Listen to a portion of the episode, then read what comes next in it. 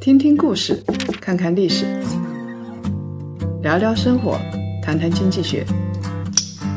欢迎大家收听《谈谈》，大家好，我是叶檀。少说废话，不说假话，聪明人一起说人话，独立思考，理性投资，拒绝被洗脑。欢迎大家继续收听由叶檀财经与喜马拉雅共同推出的《谈谈》。这几年啊，男明星是出轨成风，从文章到陈赫，虽然这些明星我不太认识，像那个陈赫演过什么我也不知道，但是推送的新闻实在是太火爆、太辣眼睛。这不是因为男明星的道德水准现在突然下降，而是狗仔队变多了，曝光的事情当然也就多了。以前呢，有一些风月情事没人曝光。其实啊，不管男人和女人，好色之心人皆有之。尤其是男人，从基因上来说，他们想在最多的土地上播种。雄性动物力量够大，财富够多，所以呢，他们就会拥有更多的雌性动物。最强壮的雄狮子，一个群里的母狮子都是归他所有。所以呢，这个跟基因方面也有关系。这样子就意味着小狮子继承的都是最强壮的基因。其实人也是这样子，到现在为止，像伊斯兰世界还是一夫多妻制的。这样的丈夫，要不就是身体特别强壮，要不就是挺有钱的。啊，有钱或者强壮都会成为竞争社会里边的胜利者。我们中国古代也是这样啊，在三国的时候，曹操啊有很多夫人。我们知道曹操很好色啊，杜夫人、桓夫人、丁夫人、卞夫人确实非常多，他光是儿子就有二十五个。这个就说明曹操是当时社会竞争里边的胜利者。当然了，还有更多的，像刘备说自己是中山靖王之后，这个中山靖王啊，当时我们知道他除了看看歌舞啊，就是生育，有一百二十个儿子。现在听起来简直不可思议，就是他基本上他有一群女人跟着他，他天天的任务就是繁育后代。现在呢，发达社会基本上是一夫一妻制，这不是说明男人不重视血统，其实很多人还是非常非常重视自己的血统。像中国农村啊那些地方，不是男人的生物性变了，而是社会改变了。像以色列人、古希腊人、古罗马人、两河流域的人，基本上都是实行一夫一妻制的。最早几千年前，当时《汉谟拉比法典》。呃，人类最早的法典，其中就有一夫一妻制的东西。有人说这是为了保持血统的纯正，因为一夫一妻制通常来说，夫妻两个他的社会地位差不多，然后呢，他能够保持相同的血统，而且夫妻两个他的孩子继承财产的时候就不会有太大的问题。其实中国古代是一夫一妻制的，我们总觉得是一夫多妻制，其实是一个妻子有 n 多个妾。像北宋著名的女词人李清照，我很佩服她，实在是有才华。一直到老，她是没有生孩子的，所以她当时让丈夫赵明诚纳妾，目的就是为了延续香火嘛。那西方呢，从一夫多个女人这个角度来说。西方有情妇，中国有小妾。在男权社会下面，一夫一妻制，因为它会导致男性的后代不够多，所以呢，它会允许男性有妾。而且，像中世纪法国国王、英国国王都有很多情妇嘛。妾的主要任务就是繁衍后代、养育后代。当然了，这个妻子就不一样了。因为妻子是要维护这个家庭地位的，成为一个家庭里边的道德标兵。在《红楼梦》里边，贾宝玉他爹啊有王夫人，还有一个妾赵姨娘。王夫人是出生在大家族的王家，她的地位跟贾家是差不多的。那么赵姨娘呢，估计以前是贾政的丫鬟，后来成了妾。这里边有一个很厉害的姑娘，三姑娘，探春。探春是赵姨娘养的，也就是她是赵姨娘生的。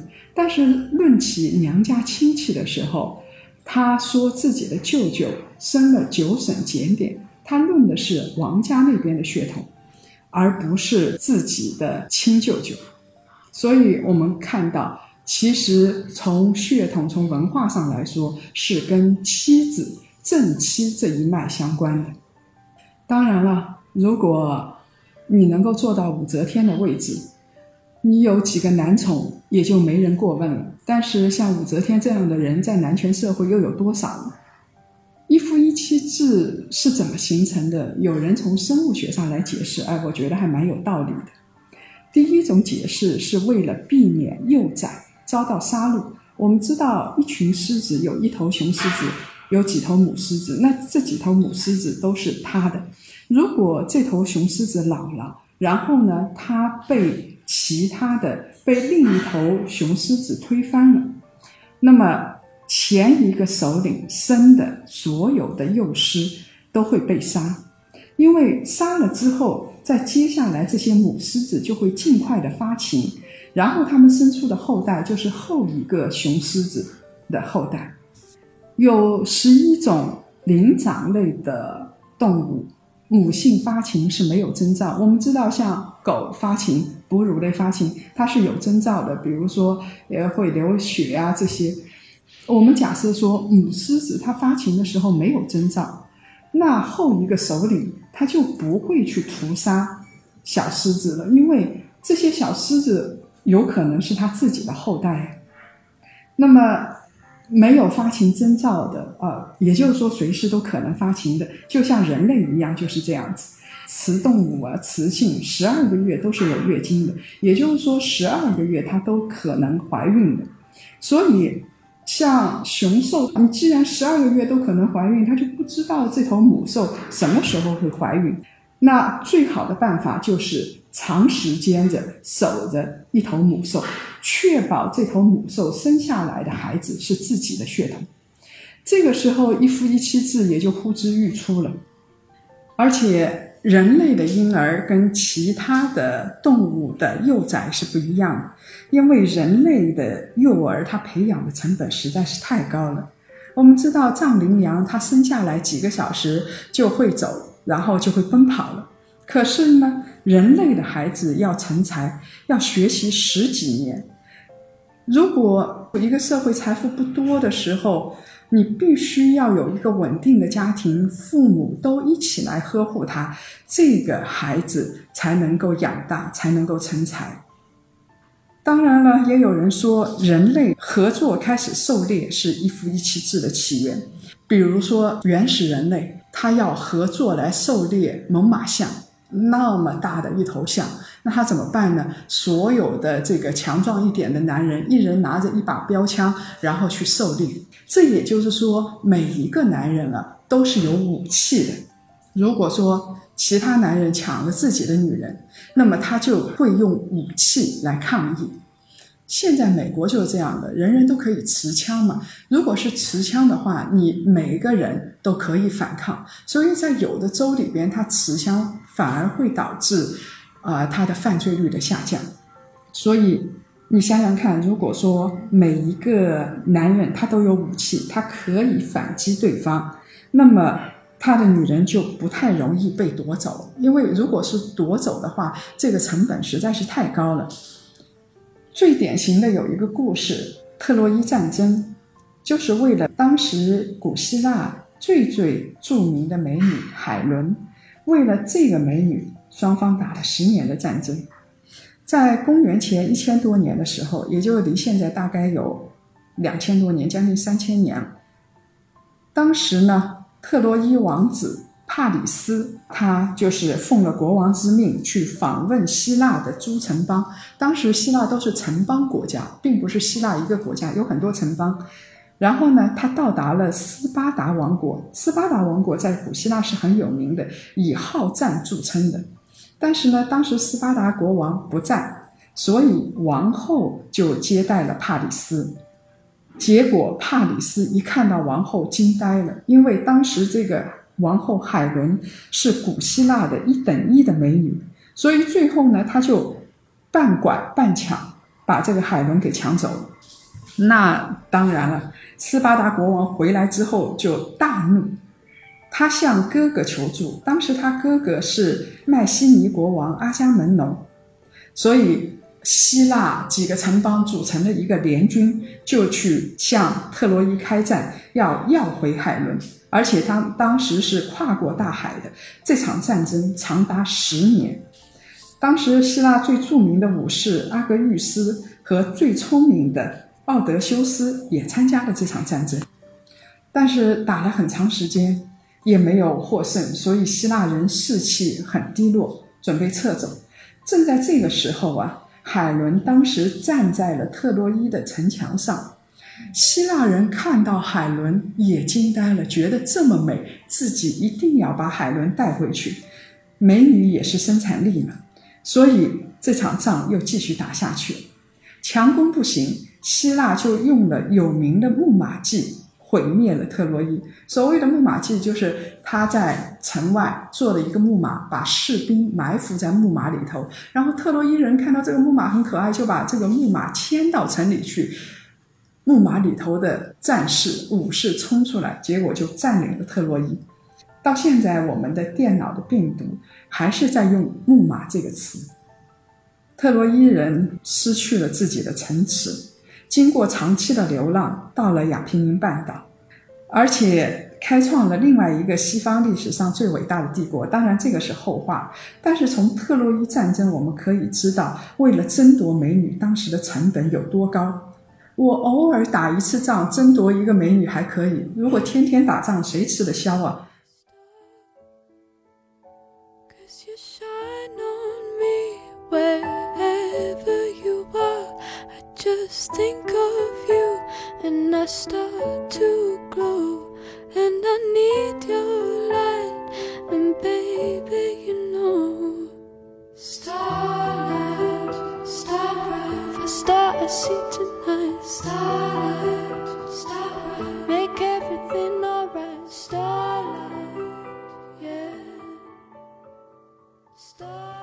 当时呢， 我们知道在男权社会里边，这都是男权社会争夺女人嘛，很典型，就是男权社会。啊，在人类历史上，总归是男权社会的时间长，所以男性占据女性，它的数量就比较多。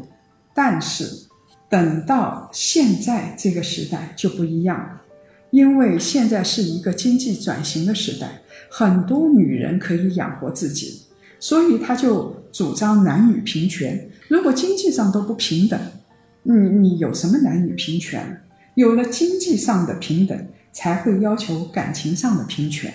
所以很多契约都是对等的，男人要求女人忠贞，女人也要求男人忠贞。男人很好色，女人同样可以好色，否则很难想象中国现在怎么会进入普遍的小鲜肉时代呢？当然，从生物学上来说，并不能阻碍你对第三方产生想法。腾讯啊，有一份统计数据，里边就说，哎，还是蛮诚实的，百分之八十三的男性和百分之六十五的女性有过出轨的想法。有多少人付之行动呢？百分之六十的男性和百分之四十的女性。男人跟女人出轨是不一样的，女人更加偏好精神上的出轨。将近百分之八十的女性，她在身体上出轨的同时，她是精神上也出轨。所以我们经常说，女人她的头脑是跟着身体走的嘛。当然了，男性比例要低一点，不过还是比我想象的要高。男人在出轨的同时，他精神上出轨的也占据了百分之五十八。所以啊，鲁迅说，爱情就像打喷嚏一样，挡也挡不住。现在我们刚才说了，男女平权社会里边，女人能够养活自己之后，很多的感情形式以前没有的，我们看到现在人也很宽容。有一本电影叫《午夜巴塞罗那》，它讲的就是一个男人、两个女人，妻子和情妇。他很奇怪的是，没有嫉妒，没有什么东西，他形成了一个微妙的感情，形成了一个非常平衡的三角形。所以这本电影就有点像《生命中不能承受之轻》这本小说，我们知道是很有名的。它其实讲的也是这样子，也就是说，他对于那种忠贞没有太强烈的偏好。这本电影的导演是很有名的乌迪·艾伦，他没有告诉我们最终的结果是怎么样的，但是给我们提了一个问题：难道一个男人非要跟一个女人在一起吗？或者这个问题也可以反过来说：难道一个女人非要跟一个男人在一起吗？未必呀。等到男女真正实行了平权之后，双方就是契约关系。我们来讲一个西方的政治家。啊，很有名啊，尤其是他的感情史非常有名。现在的法国总统奥朗德，他现在的女朋友是一个女演员，叫盖爷。那么他的第一任女友叫罗亚尔，两个人相恋同居了三十几年，生下了四个孩子，但是他们一直没有结婚。从法律上来说，他们都还是单身的。像西方这种社会很发达。这个同居的不结婚的就越来越多，所以呢，他们也要孩子非婚生的子女的数量大幅的增长。也就是说，我没有结婚，但是我要生一个孩子，这种情况现在变得很多。法国国家人口研究所啊有一个数据，在两千年的时候，七十七点五万个新生儿当中啊，没有结婚的妈妈生的孩子呢。是占据了百分之四十二点六，到了二零一二年之后啊，不结婚生孩子的就占了百分之五十五点八，也就是说，大多数人是不结婚就生孩子，在十个新生儿里边有六个就是这样的婴儿，所以有什么可以看不起的呢？因为在当地的社会已经成为常态了，没有人会去歧视未婚生子女，只要双方愿意啊。或者是女方的收入、教养足够养个孩子，根本没有问题，那干嘛非要结婚呢？很多人不需要一张婚约的束缚，其实婚约的束缚是保障弱者的。如果说这个单亲妈妈她没有钱，然后也没有受过足够的教育。那那她当然最好是结婚，否则的话，她的孩子是没有保障。但现在很多女性其实已经非常独立了，所以她就不需要这么一纸婚约的束缚。其实结婚还是不结婚，到底是怎么样一个感情模式？说到底还是一个抉择的问题。我们抉择的时候想的就是哪一种情况可以把我们的成本降到最低。我们都知道，其实是机会成本的问题。所谓机会成本，就是你要得到某件东西，但是呢，你同时必定失去某件东西。比如说，你现在做了一个白领，当然你就失去了创业的可能性。如果说你要结婚，你当然就必须得放弃同居不结婚的自由。所以你想想看，我们假设啊，你放弃了现在的男朋友，你失去了一段稳定的感情。然后两个人共有的朋友圈你也失去了，而且如果你不结婚，你就失去了财产的保障和爱情的承诺。那你是不是可以接受呢？如果说你同时爱上了另外一个人，当然在比较传统的社会里边，你就会背上背叛、出轨的骂名，你愿意接受吗？你的心里能够承受吗？这个其实就是一个。呃，成本衡量的问题，其实最怕的就是想不透、三心二意。奥朗德的第二任女朋友叫瓦莱丽·特里耶维莱，我看过她照片，长得还挺好。但是呢，奥朗德要跟她分手的时候，他出了一本书，痛骂奥朗德出轨。拜托，你们没有结婚好不好？如果你真的嫉妒心很强，或者很想要保障，你就应该跟奥朗德结婚了。如果一方是没有安全感，或者他心里觉得婚姻才是神圣的殿堂，那这样的人是应该结婚的。他不应该去效仿啊那些奥朗德的前女友，或者去效仿著名的哲学家和他的西蒙波伏娃。他不结婚，他就同居一辈子，因为你的承受能力是没有波伏娃强的。这样的人应该结婚。在转型的现代的社会里边，其实婚姻也好，同居也好，基本上别人不会说三道四，都会说到呵护。但是如果这个社会比较传统，是约定俗成的，如果你自己的价值观不允许出现开放的亲密关系，那这样的人一定要把持住自己，不要伤人伤己。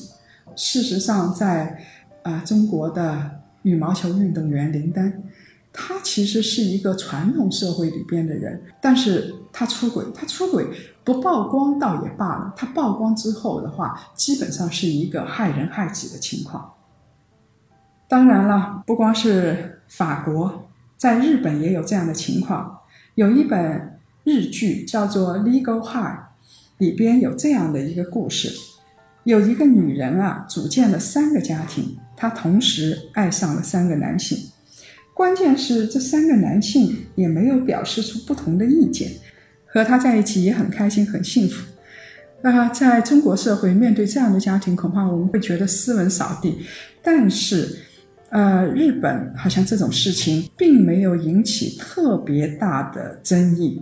如果说他们自己都接受，也没有损害别人，旁人也就不必说三道四。其实我们知道道德的本源是什么？就是不要伤害第三人。如果说他们四个人没有伤害第三个人，那基本上跟别人关系也就不大。任何一种感情方式都是社会发展和经济发展的结果。在狩猎社会和农耕社会，那是一个男权社会，所以我们能够接受一夫一妻，我们也能够接受一夫多妻、一夫多妾。现在呢？逐渐有了男女平权，现在女性的地位在上升。那在这样的社会里边，同居的人会越来越多啊。像法国式的同居社会，像奥朗德这样的事情出现的也就越来越多。而且我们知道，北欧的政治家、女总理同性恋的情况也发生过，当地也没有觉得是一个非常大的事情。如果他们觉得是大事，那这些人就不会被选票选上去。像刘晓波说的：“一个社会参差多态才是美。一个社会如果在守住底线的情况下，就应该参差多态。对于个人来说，你要做出的选择就是理性，不要让自己觉得难受。有的人去学人家当第三者，但是呢，他心里一直过不去，他心里一直觉得难受。”那这样的人就不应该去做同居的选择，或者是不应该去做开放婚姻的选择。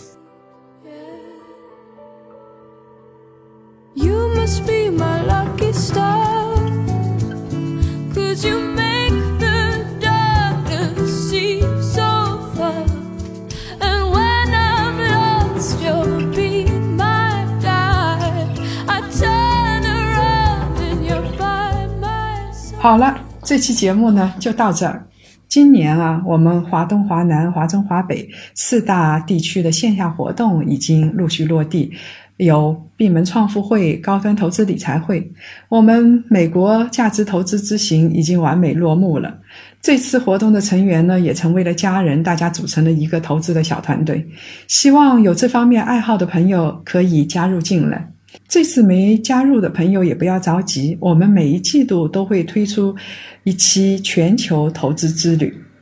下一站以色列之旅已经开启，九月三号到九月九号，跟我们踏上神秘的国度，古老又现代的以色列，看更多优质的投资项目，见更多的聪明人。跟着夜谈财经，我们希望能够做到活一辈子，就相当于体会三辈子。有意向的朋友可以通过留言或者微信公众号报名参加。另外呢，我们的檀香学院理财投资之旅也已经上线了，有国内的投资大咖和国学大师。我们的原则是只讲干货，没有水货，要提供稳定的价值观，而且更要有非常重用的工具。大家可以在夜谈财经公众号里咨询课程信息，希望到时候可以跟大家面对面的交流。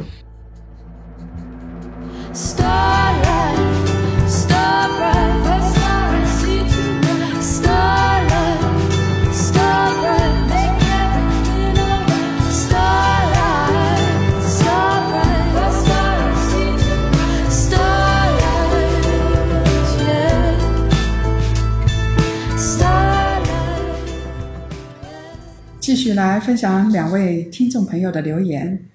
有一个朋友名字叫虫虫，虫子的虫啊。他说：“其实很多婚姻都是两个人在死扛，有亲情没爱情，稍微有点精神同步的话，出轨率都会减掉一半。没有精神的婚姻，两个人精神不能同步，不能同时进步，在现在的社会，这样的婚姻都不会长久了吧？”估计是这样子的，就是两个人啊，另外一个就不会收拾自己，或者是一方已经很进步了，另外一方还在原地踏步，跟他在一起不好意思啊。另外一个朋友名字叫大道至简，他说啊，每个人都要为自己的选择负责，无论是谁，无论他多优秀，天堂地狱一念之差，权力意味着黑暗和肮脏。